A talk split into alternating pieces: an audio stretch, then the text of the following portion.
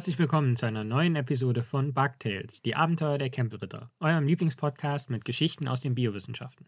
Und heute wie immer mit mir, Lorenz, sowie meiner Kollegin Jasmin. Genau. Das ist schon Folge Nummer 56. Ja.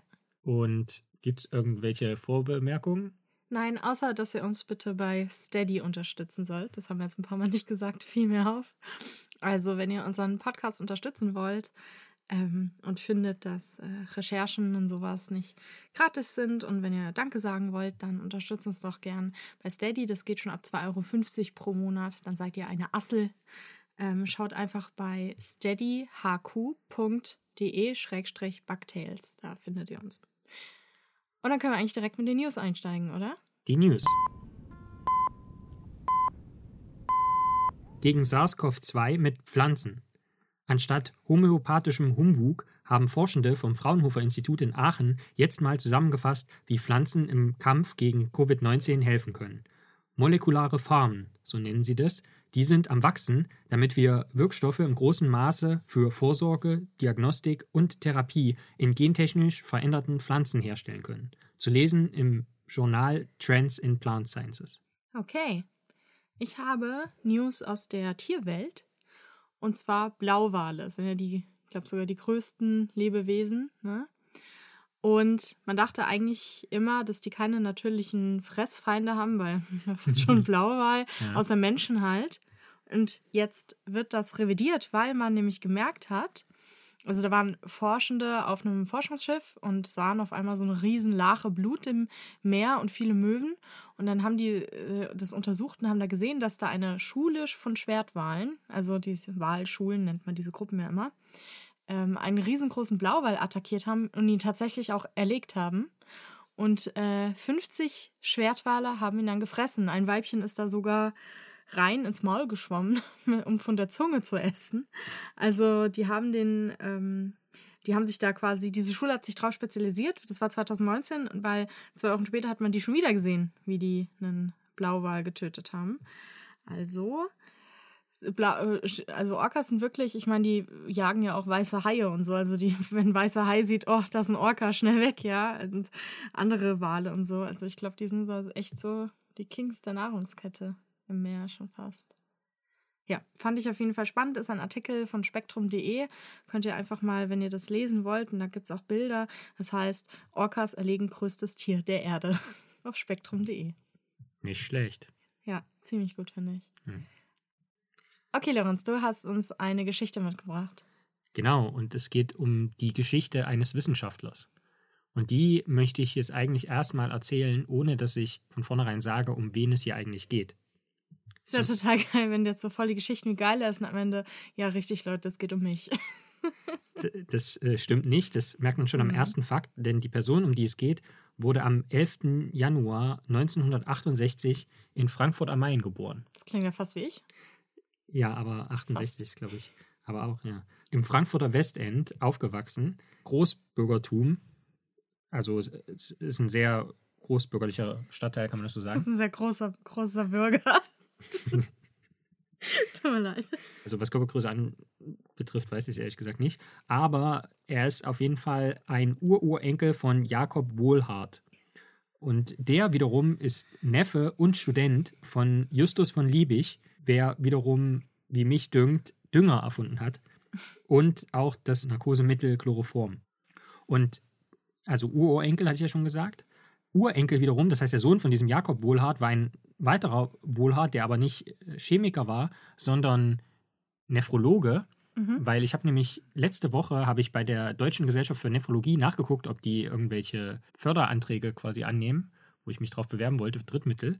Und da habe ich gesehen, dass die auch einen Preis ausgelobt haben nach diesem Wohlhart Deutschen Preis für Nephrologie oder sowas. Also für alle, die es nicht kennen, Nieren, Nierenheilkunde. Genau. Nierenwissenschaften. Genau. Und ja, also wie gesagt, Urenkel und Urenkel von berühmten Wohlharts und auch Neffe der deutschen Nobelpreisträgerin Christiane Nüsslein-Wohlhardt. Okay, ganz ehrlich, egal was dieser Typ jetzt erreicht hat, ich sehe, denke so, bei dem Elternhaus, ja, ich will das so, was auch immer der erreicht hat, ich wäre beeindruckt, wenn du jetzt sagst, ja, das ist einer, der wurde, weiß ich nicht, im Wald geboren, hat erst mit zehn sprechen gelernt und hat sich von Nüssen ernährt. Ja. Dann, also ja. was auch immer für eine Story kommt, goldene, goldene, ganze goldene Besteckkasten im Mund. Ja.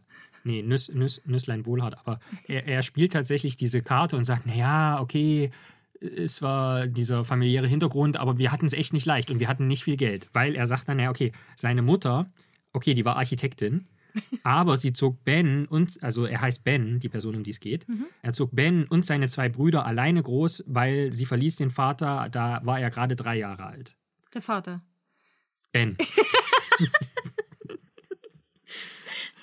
also als Ben drei Jahre war, verließ Okay. seine Mutter äh, ihren Vater. Ihren Vater. Seinen Vater, stimmt, ja. Das ist komplett inzestbar. Die kommen übrigens aus dem Saarland. Nein, Quatsch. Okay, vielleicht machen wir das nochmal. ähm, nö. Haben wir jetzt alles richtig gestellt. Gut, alles klar, weiter geht's. Wir lassen es auch drin, komm nicht in die Austakes, scheiß drauf. Okay. Ja, aber ich habe mich da halt schon gefragt, naja, also worum geht es eigentlich? Geht es um, um Besitz oder geht es um Kontakte? Weil, Kontakte. genau, weil Ben sagt halt, okay, sie hätten nicht viel Geld gehabt, aber es wird trotzdem erwähnt, dass sie zum Beispiel zu Hause einen Notenständer hatten, auf dem immer irgendwelche äh, Stücke von Bach oder die Noten von Bach, Johann Sebastian Bach, äh, rumlagen. Und außerdem wird, heißt es, dass seine Großtante Empfänge gab, zu denen auch ein gewisser Daniel Cohn-Bendit kam. Mhm. Und äh, also der war äh, im Prinzip so ein Studentenführer in Frankreich, wurde dann Frankreich des Landes verwiesen Hm. und hat dann in Deutschland diese Sponti-Szene im Prinzip mit initiiert und dann Ich muss nur sagen, in welchen Jahren wir uns gerade befinden, vielleicht. Bündnis 90 Die Grünen. Ja, genau. Also Ben wurde, wie gesagt, 1968 geboren. Das heißt, wir sind in dieser ganzen 68er Zeit, also Mhm. dann jetzt in den frühen 70er Jahren. Und deshalb, oder ich weiß nicht, ob deshalb, aber im Prinzip verwundert es nicht, denn Ben genoss eine anti-autoritäre Erziehung. Mhm. Das heißt, er ist auch als kleines Kind, sagt er, immer schon mit auf Anti-Vietnamkrieg-Demonstrationen genommen worden. Und er ging auch in Frankfurt am Main in so einen Kinderladen, Mhm. was ja, Ja. im Prinzip so ein, was ist das, alternativer Kindergarten gewesen ist. Ja, so. das war dann ein bisschen blöd, da gab es dann ganz viele Missbrauchsskandale. Also, Okay, das ist eine schwierige Geschichte. okay. Aber genau, das wird halt immer so ein bisschen hergenommen dafür, dass er halt so ein bisschen, also obwohl großbürgerlicher Hintergrund, so ein bisschen alternativ wohl war. Mhm. Und mit elf begann Ben sich dann für Naturwissenschaften zu interessieren, nämlich für die Chemie. Und er erzählt dann diese Anekdote, dass er sich äh, Chemiebücher aus der Frankfurter Stadtbücherei ausgeliehen hat. Und in diesen Büchern gab es noch Frakturschrift. Mhm. Ja. Und die hat er dann mit seinen Freunden gelesen. Und Mit da, seinen Freunden. Geil. Komm, wir hängen ein bisschen ab in diesen Ch- Chemiebüchern in und Frakturschrift. Frakturschrift. Genau. Und da fanden sie auch ein Rezept, wie man Schwarzpulver herstellt. Okay. Und dann sind sie dann in der Nachbarschaft, hatten sie irgendwie so eine Apotheke und da sind sie hin und haben dem Apotheker gesagt, äh, ja, sie würden, äh, es ist für ein Schulprojekt, sie würden äh, Waschmittel herstellen wollen. Und haben dann irgendwie Schwarzpulver zusammengemischt und dieses Rezept kennt er heute noch auswendig, irgendwie die einzelnen Bestandteile. Haben sich aber anscheinend irgendwie vertan und es äh, gab dann, dann ist irgendwie ein glimmendes Feuerzeug da reingefallen, es gab riesige Rauchentwicklungen. Mhm. Ist zum Glück nichts explodiert, aber das hat der Apotheker natürlich, davon hat der Apotheker Wind bekommen und äh, hat den seit, hat den dann Hausverbot erteilt in der. Apotheke. Okay. Tja. Jedenfalls macht Ben dann Abitur und äh, direkt nach dem Abitur reist er für drei Monate durch Indien, was ihn auch so ein bisschen persönlich natürlich prägt. Und dann die nächste Anekdote, die er eigentlich erzählt, ist, er sitzt mit 19 am Küchentisch und seine Mutter fragt ihn, wie das denn jetzt eigentlich sei, ob er nicht dann sich demnächst mal entscheiden wollen würde, ob und wo er und was er studieren mag. Mhm. Und dann sagt er, dass er bei der Auskunft anruft und nach der Nummer von der Uni in Berlin fragt. Und dann sagt ihm die Frau bei der Auskunft, ja, welche denn? Es gibt mehrere Universitäten in Berlin. Und dann fragt er so, ja, ähm, was für welche gibt es denn? Und freie Universität findet er klingt gut. Und dann Mhm. sagt er, ja, okay, freie Uni. Und da studiert er dann tatsächlich Chemie und schließt dort auch 1993 im Alter von 25 Jahren mit dem Diplom ab. Mhm. Das ist jetzt Diplom-Chemiker. Und er berichtet dann, also Ben berichtet, wie er während des Studiums immer schon fasziniert war, vor allen Dingen während der Vorlesungen von Johann Mulzer, der dann auch später sein Doktorvater geworden ist. Was macht der? Der also hat er gar nicht weiter erwähnt. Also ähm, wir hören gleich, was das Thema von Ben bei der Doktorarbeit war. Mhm. Und jetzt natürlich so, also ich weiß es auch noch, als ich in der ersten Vorlesung von meiner späteren Doktormutter Ursula Klingmüller saß. Das war so eine Zyklusvorlesung in Biochemie und ich war einfach nur komplett überfordert, weil ich hatte mir in dem Semester ich mir viel zu viele Zyklusvorlesungen ausgesucht, um Mhm. einfach überall mal reinzuhören. Das Zyklusvorlesung, Ringvorlesung oder was? Oder was? Genauso, so, nee, so, also irgendwie Zyklusvorlesung war bei uns so waren, glaube ich, vier Semester Wochenstunden und da konnte man so zwei verschiedene nehmen, aber die wurden alle so versetzt angeboten, dass man sich im Prinzip erstmal mehrere anhören konnte und dann Okay. ganz zum Schluss musste man im Prinzip eine Auswahl treffen. Ach so, okay. Wie so Schnupperstunde oder was? Nee, das also war nicht explizit so ausgelegt, aber es kon- haben einfach viele Leute gemacht, Ja. weil sie es angeboten hatte. Mhm. Also die musste man, glaube ich, dann bis zum sechsten Semester im Bachelor musste man die haben und dann konntest du aber immer im zweiten und vierten auch schon dir welche anhören, einfach mal um so ein Gefühl zu kriegen und so. Mhm.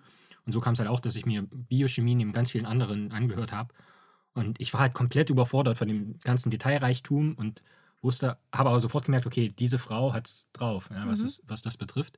Und was noch lustiger war, in der ersten Vorlesungsstunde ging am Anfang ihre, ihr Computer irgendwie nicht. Mhm. die hat die Präsentation nicht zum Laufen gebracht. Und ich habe ihr geholfen, Mhm. um dann quasi, und dann war die Schwelle noch höher, dann einfach wegzugehen, weil ich hatte ihr geholfen und saß dann quasi in der ersten Reihe und Ja. so. Und dann konnte ich ja nicht nach fünf Minuten einfach so rausgehen und sagen, ah nee, das äh, Ist nichts für mich. dir, ja. Nee, aber also da hatte ich schon, hatte ich schon gedacht, okay, jetzt ist vielleicht gerade nicht der richtige Zeitpunkt, aber generell so, was sie macht und so, ist schon krass und äh, das ist auf jeden Fall, also mal im Hinterkopf behalten. Ja, nicht- ich habe ich hab auch Biochemie gewählt. Ich habe es Ja. so geliebt. Ich habe schon in der Schule total geliebt. So. Ja. Und, aber hast du sonst auch irgendwie Dozentin, du hast mal von diesem Pärchen erzählt, oder? Die, wo die beide zusammen und auch wo Mhm. auf Exkursion wart, genau. Also das ist schon krass, wie, was für einen prägenden Einfluss Dozentinnen und Dozenten auf einen haben können. Ja, ich hatte auch unsere Zellbiologie-Professorin in Marburg. Ich weiß ihren Namen nicht mehr. Ist mir überhaupt nicht hängen geblieben. Aber ihr Gesicht und ihre Geschichte. Und zwar hat sie erzählt, ähm, wie krass schwer das ist als Frau in den Naturwissenschaften. Weil sie auch so, ja, wenn sie jetzt quasi Doktor machen und danach ein Kind kriegen, also am Job oder so, sind sie weg vom Fenster als Frau. Ja. Ja, dann stellen dann, wenn sie dann Mutterschutz gehen, auch wenn sie nur Minimalzeit machen, sind sie raus, stellt sie keiner mehr ein. Und deswegen hat sie es gemacht. Ich glaube, das habe ich schon mal erzählt mit ihrem Mann. Das, der war Professor für Chemie und sie ist Professorin für Biologie. Und aber damals waren sie es natürlich noch nicht. Und ähm, dann, während er die, nee, sie hat die Doktorarbeit zuerst geschrieben und wurde in der Zeit schwanger. Und dann, als das Kind, war sie fertig und das Kind war da. Und dann hat er Doktorarbeit geschrieben, hat sich ums Kind gekümmert, während sie wieder arbeiten gegangen ist und so. Also da haben sie sich so abgewechselt und es Mhm. war total getimt. Lustig, äh, ihr Sohn ist Professor für Biochemie. Ich meine, Chemie Mhm. und Bio und der Sohn ist Biochemie. Das ist so wunderschöne männliche Vererbungslehre. Ja. So. Ja, Die Frage ist dann, wenn, wenn zwei Biochemie-Profs Tja, entweder da Kinder kann kriegen- genau, drei ja. Möglichkeiten. So. Gut, äh, mega Abschweifung, weiter geht's. Also er ha- hat jetzt sein Diplom gemacht in Chemie. Genau, und sein, schon seinen Doktorvater im Prinzip kennengelernt. Mhm. Und bevor er aber sozusagen die Doktorarbeit abschließt, gibt es noch eine Zwischensequenz, nämlich im Jahr 1995. Da begleitet Ben seine Tante zur Vergabe des Nobelpreises nach Stockholm. Mhm. Und ähm, da wird also beschrieben, wie prägend das für ihn ist. Ja, ich begleite meine Tante auch da zu Ja. irgendwelchen Nobelpreissachen. Wer kennt's nicht? Ja. Dann, nach vier Jahren, schließt Ben 1997 seine wissenschaftliche Doktorarbeit an der Goethe-Uni in Frankfurt am Main ab. Yay, Und Frankfurt. genau, in der hat er sich mit der Synthese von Vitamin B12 beschäftigt. Mhm. Also die Herstellung im Körper von Vitamin B12 Nee, oder die künstliche Synthese. künstliche Synthese? Genau. Mhm. Also er wurde dann auch gefragt, naja, aber was ist das für ein Anspruch der Chemie, Substanzen herzustellen, die auch die Natur ja irgendwie herstellen kann und so. Und dann meint er so, naja, einfach aus Prinzip, das ist halt so deren Herausforderung, deren Ding. Und Vitamin B12 ist ein unfassbar großes, komplexes Molekül und das wollten einfach alle schaffen so. Und Mhm. ähm, er beschreibt dann auch, wie damals, also in den späten 90ern, mussten sich halt Forschungsgruppen aus der Schweiz, glaube ich, und Amerika zusammentun, um das, um Vitamin B12 synthetisieren zu können. Und sein Anspruch war das jetzt alleine hinzukriegen in einer Doktorarbeit. Das ist so ein bisschen so wie ähm, äh, Erstbesteigung Eiger. Oder Ja, so, genau. sie sagt. Ja, aus Prinzip, weil man es kann, weil der Eiger Ja. da ist. Ja. Deshalb wird's gemacht so. Er zieht, glaube ich, auch diesen Vergleich, so der, der Mount Everest so, zu der Zeit. Und wenig überraschend bringt uns das zum Bug der Woche. Er ist abgestürzt. Den, der Bug der Woche, genau, er hat es nicht geschafft. Er ist bis zur Hälfte gekommen, sagt er. Also hat das halbe Molekül sozusagen synthetisiert gekriegt, aber mehr nicht. So. Oh. Genau, das hindert ihn aber nicht, daran einen Postdoc zu machen. Und zwar geht er dafür an das äh, Scripps Institute in Kalifornien. Ben beschäftigt sich in Kalifornien mit Katalysatoren. Und Katalysatoren sind ja im Prinzip Verbindungen, die chemische Reaktionen beschleunigen, ohne aber selbst verbraucht zu werden. Mhm. Was ja ein sehr sinnvolles und, wenn man so will, auch nachhaltiges Konzept ist. Und damit kommen wir auch zu einem Karrierekatalysator. Denn, also normale Katalysatoren sind Metalle, wie zum Beispiel Nickel oder Kupfer oder Mhm. Platin. Oder in der Biologie Enzyme, also Mhm, ja. Eiweißmoleküle, die äh, Reaktionen beschleunigen, ohne da jetzt irgendwie verbraucht zu werden. Und man ist natürlich auf der Suche nach neuen Katalysatoren, weil diese Metalle sind mitunter schwer zu bekommen und teuer und, und benötigen also einen Raubbau an der Natur, um die in Reinform irgendwie zu kriegen oder so. Und auf der Suche nach neuen Katalysatoren probiert Ben im Jahre 1999 eine Aminosäure aus. Und die, erzählt er, stand nämlich im Nachbarlabor von seinem Institut, stand die einfach rum. Und diese Aminosäure heißt Prolin. Hat er da gezielt nachgesucht oder ist er rüber und dachte sich, Mensch, hier steht Prolin, nehme ich mal mit. Nee, es, äh, es gab irgendwie schon immer so ein bisschen Vermutungen. Und weil die aber in dem Nachbarlabor in Mengen, rauen Mengen da war, konnte er es einfach mal ausprobieren. So Okay. hat er das geschildert. Vor allen Dingen, weil die Reaktion, die er damit überprüft hat, die, das war eine relativ einfache chemische Reaktion. Das heißt, er konnte, und Prolin kann man ja auch leicht nachweisen, das heißt, er musste einfach nur gucken, okay, äh, wurden die zwei Substanzen, die er eingesetzt hat für die Reaktion, wurden die verbraucht? Ist ein Produkt entstanden? Und ist Prolin immer noch da? Mhm. Also das genauso viel Prolin, wie er eingesetzt hat. Und das war, wie gesagt, vergleichsweise einfach. Ein erster Nachweis, dass es funktioniert.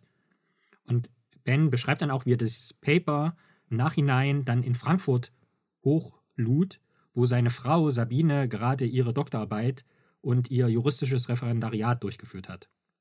Und äh, zu der Zeit wurde auch sein erster Sohn geboren, Bens erster Sohn. Mhm. Also Ben gerade auf Urlaub gewesen, aus Kalifornien nach Frankfurt zurück, weil seine Frau dort den Sohn zur Welt bringt. Die haben also eine, er hat eine Frau und die Er haben eine eine Frau. Fernbeziehung. Genau. Okay. Und zur selben Zeit entwickelt aber ein gewisser David Macmillan, ein Schotte, in Berkeley eine ähnliche Entdeckung. Okay. Also, dass auch organische Verbindungen als Katalysatoren dienen können. Also unabhängig davon hat jetzt David Macmillan auch, auch organische Katalysatoren nachgewiesen. Und Ben wird jetzt am Scripps Institut in Kalifornien für vier Jahre zum Assistenzprofessor ernannt und erforscht dort weiterhin jetzt die Anwendung dieser Mhm. Katalyse, die er entdeckt hat. Ja. Ist der immer noch auf dem Trip, Vitamin B12 herzustellen oder hat er das verworfen? Nee, das hat er, hat er nicht weiter verfolgt, sondern Okay. er kümmert sich jetzt wirklich darum, okay, ich habe Prolin als organischen Katalysator, wofür kann ich das eigentlich anwenden? Mhm. Genau. Und nachdem er dann also vier Jahre in Kalifornien Assistenzprofessor war, kehrt er 2003 nach Deutschland zurück und kriegt seine eigene Gruppe am Max-Planck-Institut für Kohlenforschung in Mülheim an der Ruhr. Mhm. Und Ben ist besonders stolz darauf, dass auch englischsprachige KollegInnen Kohlenforschung sagen. Ja. Ja, und jetzt kommen wir zu einem Ereignis, was alles verändern wird. Ben ist mittlerweile schon wieder fast zwei Jahre in Deutschland, immer noch in Mülheim an der Ruhr, aber zu den Weihnachtsferien entschließt er sich mit seiner Familie, also mit Frau und den mittlerweile zwei Söhnen, nach Thailand in den Urlaub zu fliegen. Mhm. Und im Weihnachten 2004 gab es dort einen Tsunami. Ah, ja, krass. Und War, war das, waren die währenddessen dort? ja, Uh. Das heißt, Ben beschreibt im Nachgang und auch nur auf Nachfrage, wie die Leute riefen, dass da eine gigantische Welle auf sie zukommen würde. Und dann schaut er aber hin und er sagt, da war eigentlich keine Welle, sondern man hat einfach nur Wasser gesehen, was gekommen ist und was gestiegen ist. Und er und seine Frau nehmen dann die beiden Kinder, Paul und Theo, also jeder nimmt ein Kind, seine Frau nimmt einen Sohn und er nimmt einen Sohn. Und dann gerät Ben aber selbst unter Wasser. Und der hat gemeint, das war dann diese Phase, wo er eigentlich gedacht hat, es ist vorbei und er wird es nicht überleben, er wird da ertrinken und in dem Moment ist er vollkommen ruhig geworden. Hm. Und hat, wie gesagt, eigentlich damit gerechnet, mit seinem Ableben hat er gerechnet. Krass. Und dann kriegt er aber plötzlich irgendwie so ein Palmenzweig oder was zu fassen und merkt wieder, wo oben und unten ist und kann sich irgendwie aus dem Wasser ziehen und hört dann irgendwie ein kleines Mädchen rufen und will das auch noch greifen, aber erwischt es nicht und weiß bis heute nicht, ob dieses Mädchen Oh ertrunken ist oder nicht. Er hat es versucht, es irgendwie mit sich zu zerren, aber Oh hat es nicht Gott. geschafft. Und wie gesagt, sein Sohn ist ihm ja auch abhanden gekommen. Oh, hat er es aber überlebt, der Sohn? Das weiß er zu dem Zeitpunkt noch nicht. Also Okay, er krass. klettert dann irgendwie an, an eine sichere Stelle und findet auch seine Frau wieder. Und äh, die hat ihren, den anderen Sohn noch dabei. Und dann sieht man plötzlich von Weitem, wie an irgendeiner anderen Ecke ein Junge dahingespült wurde Ja. und äh, irgendwie am Husten ist und er denkt sich, naja, von Weitem sieht er schon ein bisschen aus wie mein Sohn. Und dann denkt er sich aber, nee, ich hatte gerade eine Nahtoderfahrung, ich bild mir das nur ein. Ja. Und ähm, dann kommt er immer näher auf diesen Jungen zu und sieht, dass er schon echt mitgenommen ist und weiß auch nicht, ob der das jetzt noch so einfach schafft. Und dann fast schon so ein bisschen wie im, also nah am Delirium erkennt er aber, das ist wirklich sein Sohn. Und Krass, ähm, der hatte irgendwie ein bisschen, äh, ich glaube, irgendwie Verletzungen an den Lungenflügeln, aber ansonsten hat das Oh, die krass, Familie, ja. also die haben das alle überstanden. Wohingegen 75 Prozent der Bewohnerinnen und Bewohner von diesem Hotel haben das nicht überlebt. Ja, ja, das sind, ich weiß gar nicht mehr, wie viele Todesopfer es gab. 227.888 Tote. Ja, und dann sagt Ben halt, sind sie zurückgekommen und das hat halt seine Perspektive auf alles irgendwie geändert und hat ihn irgendwie Demut gelehrt. Und wie er heute sagt, führt es dazu, dass er immer allen Leuten den Rat gibt, macht einfach nur das, also folgt eurem Enthusiasmus. Und er sagt auch, dass, dass das konkret heißt, in seinem Labor gibt es keine Regeln außer den Sicherheitsvorschriften. Mhm. Glaubst du, das ist gut oder braucht es normalerweise?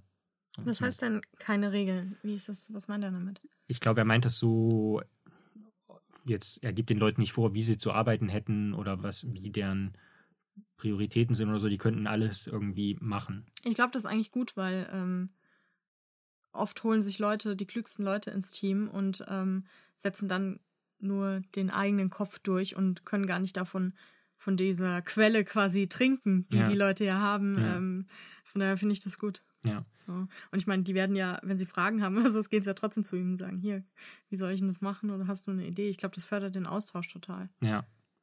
Ja, finde ich auch so ein bisschen anti-autoritäre, wenn man so will, Forschungskultur. Ja.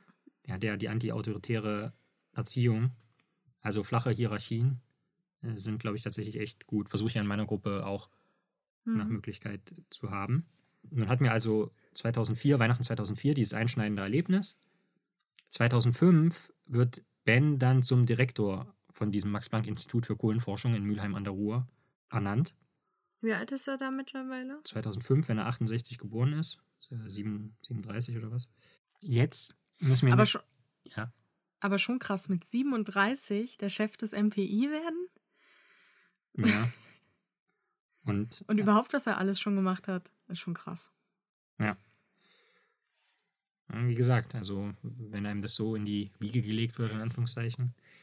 Aber genau, jetzt spulen wir ein Stück weit nach vorne und zwar ins Jahr 2021, letztes Jahr. Mhm. Und zwar in den Oktober. Ben und seine Frau Sabine sind in Amsterdam. Sie hören, sind zu einem Konzert von der fünften Symphonie von Gustav Mahler. Mhm. Plötzlich klingelt Bens Handy und seine Frau scherzt, das ist der Anruf. Es ist eine Vorwahl aus Schweden Oh, oh, oh. und Ben nimmt ab und erkennt sofort die Stimme. Es ist nämlich die des Generalsekretärs der Schwedischen Akademie der Wissenschaften. mhm. Und jetzt können wir es ja auch nennen. Also es geht um Benjamin List, denn der erhält den Nobelpreis für Chemie zusammen mit David Macmillan, Der parallel das äh, ähm, entdeckt hat. genau, für eben die Entdeckung dieser organischen äh, Katalysatoren. Und wie reißt man sich dann im, da noch zu. Also, er ist wahrscheinlich rausgegangen. Er hat nicht im Konzertsaal telefoniert. Ähm, sie waren in Amsterdam, aber das Konzert war schon vorbei. Ich glaube, so. die saßen danach äh, in einem Restaurant. Und was hat er dann gemacht? Auf den Tisch gesprungen und ja, ja. nee, er ist, er ist vor die Tür gegangen und hat irgendwie seiner Frau ähm, Pantomime durch die Fensterscheibe quasi signalisiert, dass es also, dass die Annahme richtig ist. Und wie, wie, wie, wie. Und dann hat er ein Selfie gemacht. Also das Selfie Ja. ist auch veröffentlicht worden, so mit seiner Frau, wie er da in diesem Restaurant sitzt. Aber während, also er ist am Telefon und dann sagt dieser, dieser Generalsekretär, Krass. sagt ihm, naja, ähm, also Sie kriegen den Preis mit dem äh, David Macmillan und äh, Benjamin List wird auch nicht müde zu betonen, dass sein Paper ja ein paar Monate vor dem, vor dem Paper von dem Macmillan rauskam. Also so ungefähr, ich war ja trotzdem der Erste. Alles klar, ist Und- gut, Ben. Genau, aber was der, General, genau, was der Generalsekretär noch meint, ja, den Macmillan erreichen wir nicht.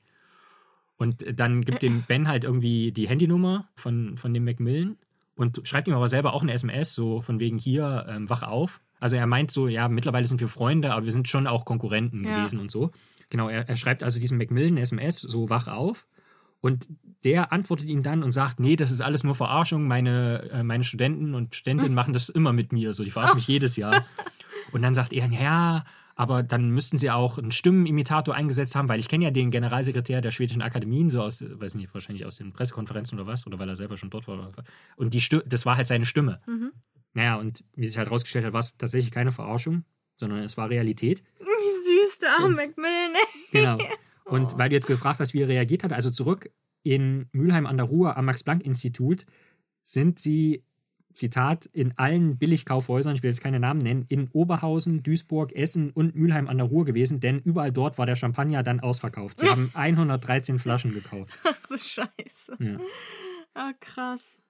Übrigens Oh, ist, nee. ist ähm, Benjamin List auch großer Fan von Mighty Nguyen Kim. Ja. wie er, wie er ähm, zugibt. Aber er meint, er hat sie noch nie getroffen und er würde sie unfassbar gern mal kennenlernen. Mhm. Und jetzt natürlich nach diesem Nobelpreis, also das ist ja generell sowas, da ist es dann immer leicht, sich irgendwie. Aber er Ja. hat ihn für diese Sache, für die ähm, Entdeckung, dass Katalysatoren auch organischen Ursprungs sein können, bekommen. Mhm, Okay. genau. Also organische Verbindungen können Katalysatoren sein. Und, und wie gesagt, er ist ja jetzt gerade erst irgendwie, in, also äh, 2022, das heißt, er ist jetzt irgendwie 54. So, er schon wie, wir haben drei Nobelpreis schon abgeräumt. Was, und jetzt? Genau, eben. Also das ist die Frage, ja, was macht er, was macht er jetzt? Noch ein Nobelpreis für Literatur oder so. Nee, er, er meinte, sein, sein Ziel ist jetzt, die Photosynthese chemisch hinzukriegen. Okay. Und das hat er in der letzten Folge erst er- erklärt. Also Photosynthese mit Hilfe von Licht, Ja. im Prinzip aus Kohlendioxid und Wasser, äh, Zucker Und Sauerstoff und äh, und Sauerstoff herzustellen. Genau. Ja. Aber das ist natürlich nicht trivial. Aber er sagt, naja, okay, also das ist der heilige Gral, so und das ist natürlich auch, wäre ultimativ nachhaltig dann letzten Endes. Okay, Frage hier. Könnte man theoretisch zwei Nobelpreise kriegen? Ja, klar. Also wenn er jetzt das irgendwie auch versehentlich noch hinkriegt? Ja, Marie Curie hat auch zwei gekriegt. Ja, Äh, Und man kann also in zwei Kategorien, in derselben Kategorie. geil. Ja. Ich stelle mir irgendwann so ein bisschen, der jedes Jahr antritt. So, oh Mann, der schon wieder. Hm. Nein, nicht der schon wieder. In einem dieser Interviews sagt Benjamin List dann auch, naja, seine jungen Kollegen mit ihren Nachwuchsgruppen, die gucken nur, was gerade im Trend sei. Daraus entstünden aber nicht große wissenschaftliche Veränderungen. Und das stimmt natürlich. Vermutlich, also ich kenne mich jetzt natürlich in der Chemie nicht so aus. Aber andererseits, ich meine, die stehen am Anfang ihrer Karriere jeweils. Und ich meine, da muss man Sachen machen, die im Trend sind, weil man Ja, braucht erstmal Forschungsgelder, muss ja irgendwo ankommen Ja, und so, wenn man genau. einmal einen Nobelpreis hat. Ja, vor allem äh, muss man ja auch irgendwas nehmen, was dann in 20 Jahren auch noch relevant ist oder so. Ja. Bestenfalls nicht irgendwas, das jetzt bald ausgeforscht ist oder so. Ja. Ja, gut. Oder so. Also ich meine, ja, das ist ein bisschen, das ist dann immer so. Denn ah, da habe ich auch einige eklige Geschichten von Literaturnobelpreisträgerinnen. Eine, Literat Literaturnobelpreisträgerin, die ich bis dahin sehr mochte, jetzt mag ich sie nicht mehr, die auf so einem Schreibkurs stand und eine Bekannte von mir, die ist Autorin auch, die war da.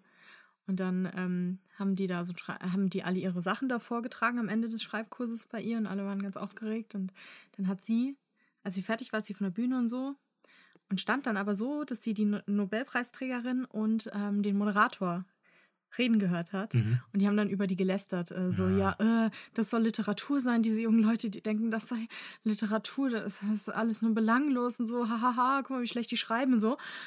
Also seitdem ist die bei mir unten durch und ich verstehe das nicht, Mhm. wie man so sein kann oder Mhm. werden kann oder so. Das, dass man irgendwann dann so erfolgssatt sich hinsetzt, so, mm, ach ja, ich bin, ja, also die, die jungen Leute.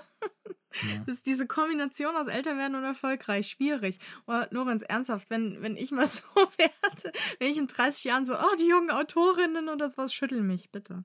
Ja. Also, Also wäre das ja noch vergleichsweise also ich will das jetzt auch natürlich nicht überinterpretieren und so, ich habe es ja nur gelesen, ich weiß auch nicht, wie er das gesagt hat oder ob er das ständig betont oder was, aber wer das ja gut hingekriegt hat, eigentlich ist der Stefan Hell, weil der ist ja auch damals quasi für seinen Postdoc ist er irgendwo hingegangen nach Finnland, weil er halt diese Idee hatte mit dieser Mikroskopie und das war halt auch nicht Mainstream, ja, das war halt Ja. was komplett Abwegiges.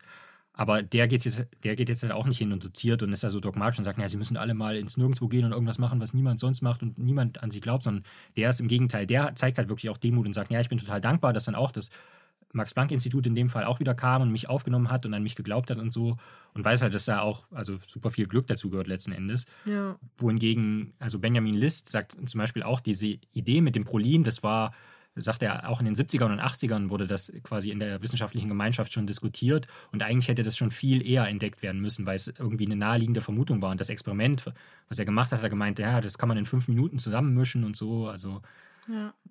sieht man schon, dass es da ein bisschen eine Ten Tendenz gibt von ihm, das alles so ein bisschen Naja, ist, glaube ich, hinzustellen, aber entsprechend aufgewachsen. ja. Also einfach so, ähm, ich wette, der hatte auch schon fast den Druck, auch so ein Genie zu werden. Wenn Ja, alle, klar. Wenn alle um dich rum da Ja. irgendwie sowas reißen und äh, wo ich so denke, ja, also meine Eltern haben kein Abitur. Als ich Abitur gemacht habe, war das schon toll. so, Ja. Ja, mir genauso. so. Also, ich finde, man soll es auch nicht übertreiben mit dem, mit dem Druck und Ja. Ansporn.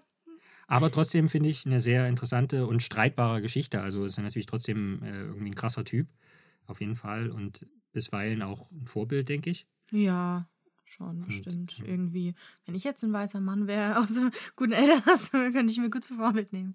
Nein, aber äh, ja. Die meisten Informationen, die ich jetzt hier erzählt habe, sind aus einem Interview, was er gegeben hat, der Wochenzeitung Die Zeit, was in der Bezahlschranke ist, aber was somit unsere Hörerinnen und Hörer auch ähm, Mit ein paar extra Infos gespickt. erfahren konnten. Genau. Ja. Und darauf äh, wurde ich hingewiesen von Steffi. Also vielen lieben Dank an Steffi. Sehr gut. Ja, und das war, ich weiß gar nicht, wie lang ist das jetzt, also mit der, Wir sind jetzt bei 40 Minuten. Aber wir müssen noch die Namen vorlesen. müssen noch die Namen vorlesen. Genau. Ja. Ja, danke Steffi fürs Vorschlagen. Und wir bedanken uns jetzt bei unseren 70 Unterstützern und Unterstützerinnen. Danke an Alex, Torben, Christian, Gerhard, Annika, Felix, Dominik, Christoph, Maria, Sarina, Angie, Christine, Jakob, Philipp, Oma. Das ist meine Oma. Tobias, Lena, Carla, Gitta, Matthias, Christian, Philipp, Ricardo, Lars, Leonie, Michael, Marcel, Sebastian, Tim, Anja, Annika, Sandra, Jenny, Jonathan, Pia, Marco, Brigitte, Regina, Monika, Oliver, Eleonore, Dominik, Daniela, Ina, Ralf, Jörn, Steffi, Felix, Gerlinde, Markus, Karin, René, Ella, Julia, Oliver, Melanie, Nelo, Franziska, Martina, Felix, Nicole, Christian, Jessica, Michael, Rebecca, Sascha, Katrin, Alexander, LJ, Jasmin und Tamara.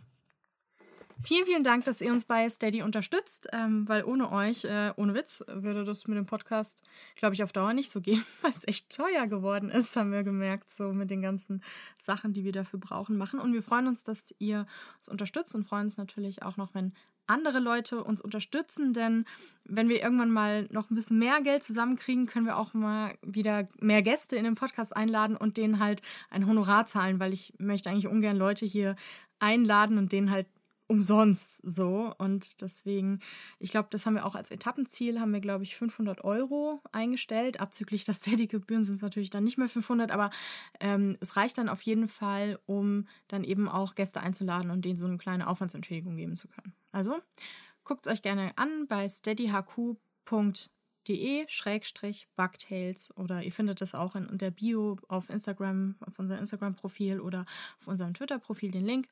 Und ja, unterstützt uns gerne. Lorenz, hast du noch was? Ja, auf Spotify kann man jetzt auch Sterne vergeben. Hatten wir das schon mal erwähnt? Ja, bitte bewertet uns auch bei Spotify. Ähm, möglichst gut. Wenn ihr es ganz schlecht findet, bitte nicht. Und genau, bei Spotify könnt ihr nämlich jetzt Podcasts bewerben. Das würde uns natürlich auch helfen äh, für mehr Sichtbarkeit, wenn ihr uns da äh, am besten positiv bewertet. Nur ein Klick, nur ein Sternchen vergeben und ähm, oder fünf Sternchen vergeben und müsst nichts reinschreiben und so. Also es ist auch kein Aufwand. Ja. Und bei Apple Podcasts kann man uns natürlich auch bewerten. Jetzt haben wir gar keine Frage gestellt, aber ich glaube, die Folge ist jetzt schon so lang. Wir haben genug gelabert. Nächstes Mal. Und man munkelt, dass jetzt äh, für die Waschbären, die uns unterstützen, eventuell jetzt gleich noch was aufgenommen wird. Wer weiß? Ui. Lasst euch überraschen. Mhm. Bis zum nächsten Mal. Macht's gut.